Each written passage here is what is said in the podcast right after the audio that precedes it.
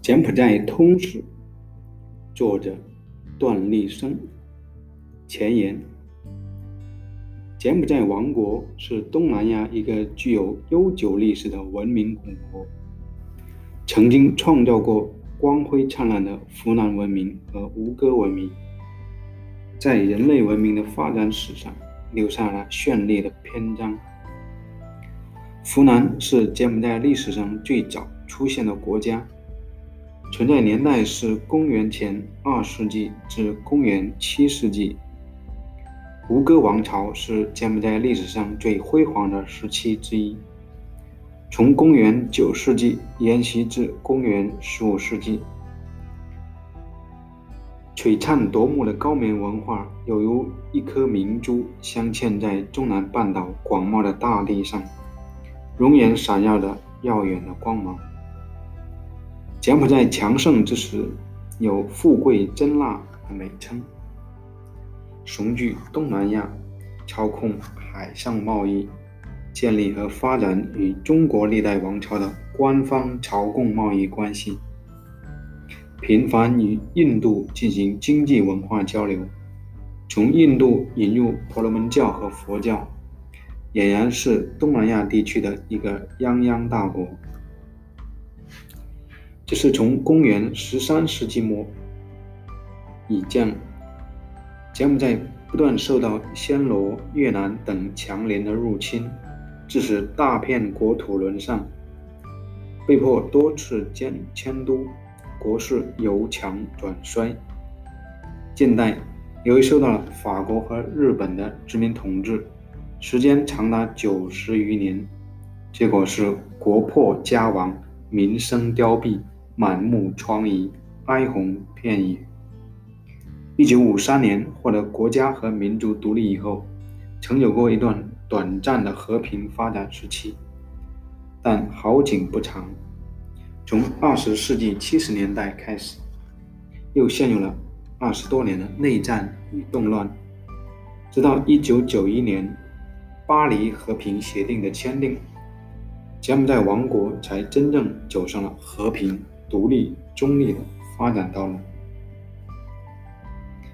柬埔寨的历史是一部辉煌与屈辱相杂糅、成功与失败相交替的历史。柬埔寨人民创造了傲世的惊人成就，也经历了惨不忍睹的悲痛。他们是值得我们同情和尊敬的。自古以来。中国和柬埔寨就有着频繁的友好交往。中国与湖南外交关系的建立，实际就是古代连接中国与海外交通的海上丝绸之路畅通的开始。海上丝路见证了湖南古代文明的发展和发生、发生和发展，传递和保存了湖南当时的。政治、经济、文化、社会、宗教、贸易等方面的信息。如果没有海上丝路，就不会有中国古代的官员、商人、僧侣、学者、水手和移民来到东南亚地区，也就不会有中国历代留下来的根据这些人亲身见闻记录的历史文献。这些历史文献的珍贵之处就在于它的唯一性、真实性和无可替代性。所以我们说，海上丝路传递和保存了包括湖南在内的东南亚各国的古代文明信息，是海上丝路的一个重要历史贡献。这个功绩在海上丝路的研究中一直被忽略了。早在公元一世纪，中国汉朝政府就派出使节从广西合浦港出发。乘船经现在的越南、柬埔寨渡暹罗湾，步行穿越克拉地峡，然后再乘船至印度。这就是历史上有名的汉史行程。汉朝的使节曾经路过湖南，这是不争的事实。遗憾的是，没有汉史曾经专门访问过湖南的确凿记录。现在有确凿证据证据证明，湖南与中国的正式直接交往是在元和元年，即公元八十四年，中山王燕来朝，约南起外蛮夷县生西白治，《后汉书》卷三，《后汉书》称他们为日南喜外蛮夷，旧不是人。他们的首领曾向中国汉朝进献过生息白质。这里提到的日南，即汉武帝于公元前设立的郡县日南郡，属汉朝管辖，其地在今越南南秦。所谓日南西外，是指湖南的旧不是人，呃，旧不是是。今柬埔寨的古古称。自汉朝以后，三国时期，东晋、西晋、南北朝、隋朝、唐朝，直到湖南被真腊所灭，时间跨度六百到七百年。湖南一直跟中国保持着密切的联系，这条海上丝路一直保持着畅通。三国时期。吴国胶州刺史吕岱派官员朱印太康、朱印康泰出访湖南。归国后，朱印作《湖南义务志》，康泰作《吴石外国传》，这是世界上最早关于湖南的两部专著，昔已失传，仅留片段记载于《太平御览》等书中。有人从这些书中将有关条目记录出来，编辑成书，使王爷的《湖南义务志》和《吴石外国传》得以部分复活，便于学者进行研究。柬埔寨湖南时期的历史，柬埔寨自己都没有记载，全靠《湖南义务志》《吴石外国传》的残卷，以及二十四史中的。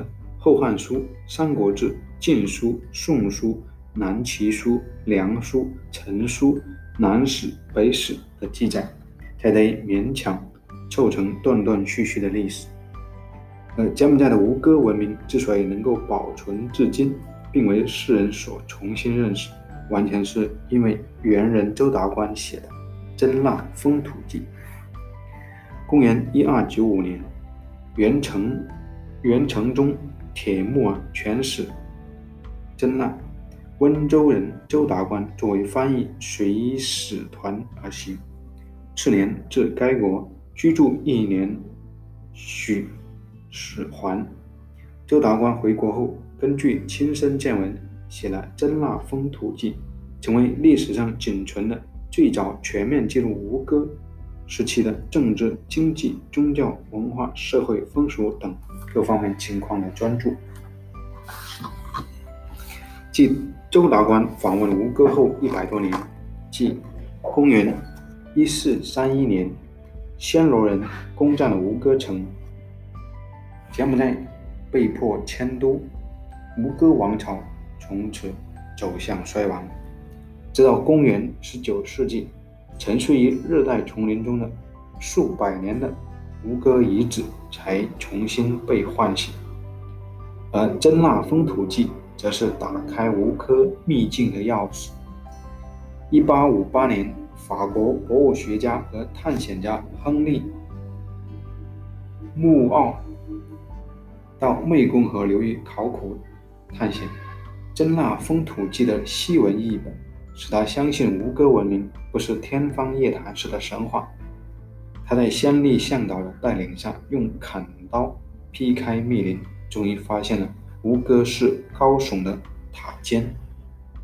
亨利·穆奥，亨利·穆奥是把吴哥遗址信息传递出出去的第一个西方人。随着吴哥遗址被逐步清理修复，吴哥研究成为一门显学，五个文明之谜被一个一个破解。而解谜的依据正是周达官的《真腊风土记》，因此我们可以毫不夸张地说，正是由于中国历史文献的记载，柬埔寨的古代史才得以清晰、真实地存活下来。西方学者所著关于柬埔寨的历史著作，包括霍尔的《东南亚史》、剑桥《东南亚史》和大卫·申德的《江代史》等史学名著，他们都靠征引中文史料才得以完成。由于西方汉学家对中文，特别是文言文的熟悉和理解程度赶不上中国学者。在翻译和引用中文史料时，难免发生一些错误，造成历史误会。因此，由中国学者来重新撰写和诠释柬埔寨古代史，无疑具有更大的优势。再者，自1867年以来，柬埔寨近代史是一部饱受帝国主义侵略和殖民统治的历史，同时也是柬埔寨人民。争取国家独立和民族解放的奋斗史，这一点与中国十分相似。中国虽然没有完全沦为西方国家的殖民地，但从1840年的鸦片战争后，也逐渐变成一个半封建半殖民地的国家。中国人民和柬埔寨人民在反抗外来侵略、实现国家独立、民族解放的长期斗争中。命运与共，相互支持。特别是中华人民共和国成立后，全力支持西哈努克亲王领导的柬埔寨人民反帝、反霸和反侵略的正义斗争。西哈努克亲王也视中国为他的第二故乡。这种用鲜血凝成的战斗友情，加深了相互的支持和理解。进入二十一世纪以后。中柬关系继续保持良好的发展势头。随着中国东盟自贸区建设的不断推进，重建二十一世纪海上丝路、互利共赢的中柬战略合作伙伴关系的发展，促使我们必须深入研究柬埔寨的近现代史。在当前国内外形势发展的催促下，柬埔寨通史的撰写任务被提上了议程。二零一三年，笔者受上海社会科学院出版社张广勇编辑之聘，撰写了《泰国通史》，作为《万国通史丛书》之一种。该书二零一四年正式出版后，读者反应强烈，被列为大学泰语专业本科和硕士研究生教材。接着，笔者主动请缨撰写《柬埔寨通史》，因为柬埔寨不仅是泰国的近邻，而且两国的历史。文化相互交织，我中有你，你中有我，难解难分。在上海社科院出版社编辑的支持和帮助下，不到一年的时间，柬埔寨通史便完稿。之所以如此顺利，完全得益于对大量史料的掌握。笔者重收典籍，几乎做到竭泽而渔，从大量中文记载中汲取营养。同时参阅英文和泰文著作，站在前人的肩膀上，多次亲赴柬埔寨实地考察，在柬埔寨文化部官员的关照下，到吴哥先例博物馆、百威善、棒同金边博物馆等地参观拍照，获取第一手资料，并且觉得将历史文献与实地考察结合，用历史唯物主义的观点。加以阐释和解释，是一种行之有效的历史研究方法。在撰写柬埔寨通史的过程中，笔者可以突出以下几个特点：一是，既然写的是柬埔寨的通史，就要把握住通史的特点，从古至今一以贯之，要强调历史发展持续性和连贯性，努力厘清两千余年柬埔寨历史发展的脉络。绝不可以断章取义、割断历史。以史为镜，可以知兴替，概括和总结盛衰交替的历史和规律，以作为我们的历史借鉴。据笔者所据笔者所知，世间有关柬埔寨通史的著作不多。一九一四年出版的 a n d m a d 著的《柬埔寨史》。是第一部由西方人撰写的柬埔寨通史》。一九九二年，美国学者大卫·森德又出版了《柬埔寨史》，并于一九九七年被译为泰文，在曼谷出版。二零一三年八月，又被译为中文，在北京出版。这是两部关于柬埔寨通史的著名专著，具有开创性的历史意义。但随着时间的推移和世界格局的变化，新的历史和考古发掘的出现，使得重新撰写柬埔寨通史成为必要。柬埔寨通史必须放在海上丝绸之路的大环境中来撰写。古代中国与柬埔寨建立外交关系的开始，实际上就是连接中国与海外交通的海上丝绸之路畅通的开始。海上丝路见证了湖南真腊时期柬埔寨古代文明的发生和发展，传递和保存了当时的政治、经济、文化、社会、宗教、贸易等方面的信息。如果没有海上丝路，就不会有中国古代的官人、商人、僧侣、学者水手移民来到东南亚地区，也不会有中国历代留下来的根据这些人亲身见闻所做的历史文献。这些历史文献的珍贵之处，就在于它的唯一性、真实性和无可替代性。所以，我们说，海上丝路传递和保留了。包括柬埔寨在内的东南亚各国的古代文明信息，这是海上丝路的一个重要历史贡献。这个功绩在海上丝路的研究中，对柬埔寨古代史和东南亚其他国家的古代史的研究一向被忽略了。二是，柬埔寨通史应该包括华侨华人的移民史，正如周达观的《真腊风土记》刘玉条所说。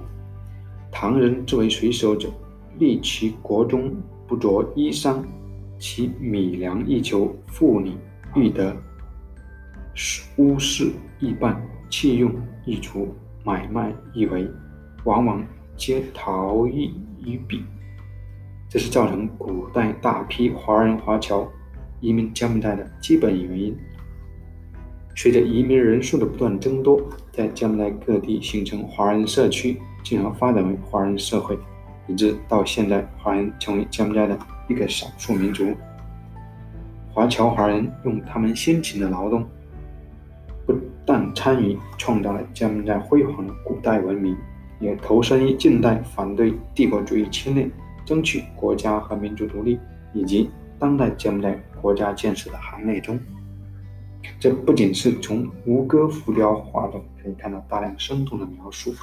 也可以从当代柬埔寨的现实生活中得到印证，所以柬埔寨通史要把华人华侨史列为重要的一部分。三是以吴哥为代表的柬埔寨古代文明是人类文明发展史上的一大奇迹。它与中国的万里长城、埃及的金字塔、印度尼西亚的婆罗浮屠并称四大奇观。并被联合国教科文组织列为世界文化保护遗产。很多人去了吴哥旅游，见到许多石头建筑和雕像，不太理解，甚至产生审美疲劳，不知其内涵。我们要给他们的解答，我们要给他们解答的问题是：什么是吴哥文明的灵魂？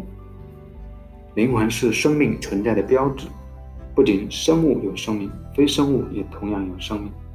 非生物的生命表现为它的存在价值。灵魂就是使生物和非生物可以维持生命的那点精气神。失去灵魂，生物便没有了生命，非生物也失去了它的存在价值。吴哥城市建设的特点，充分说明吴哥城是以宗教为中心的理念而形成的。城市的中心建筑是神庙。城市里的主要建筑是王宫和宗教建筑，商店和民居统统在城外。城市建设明显以神权和王权为中心，由吴哥城反映出来的吴哥文明，毫无疑问是一种宗教文明。在吴哥王宫的地下，曾挖掘出一块截面纹石碑，是公元十二世纪蛇耶保摩七世建造吴哥城时留下的。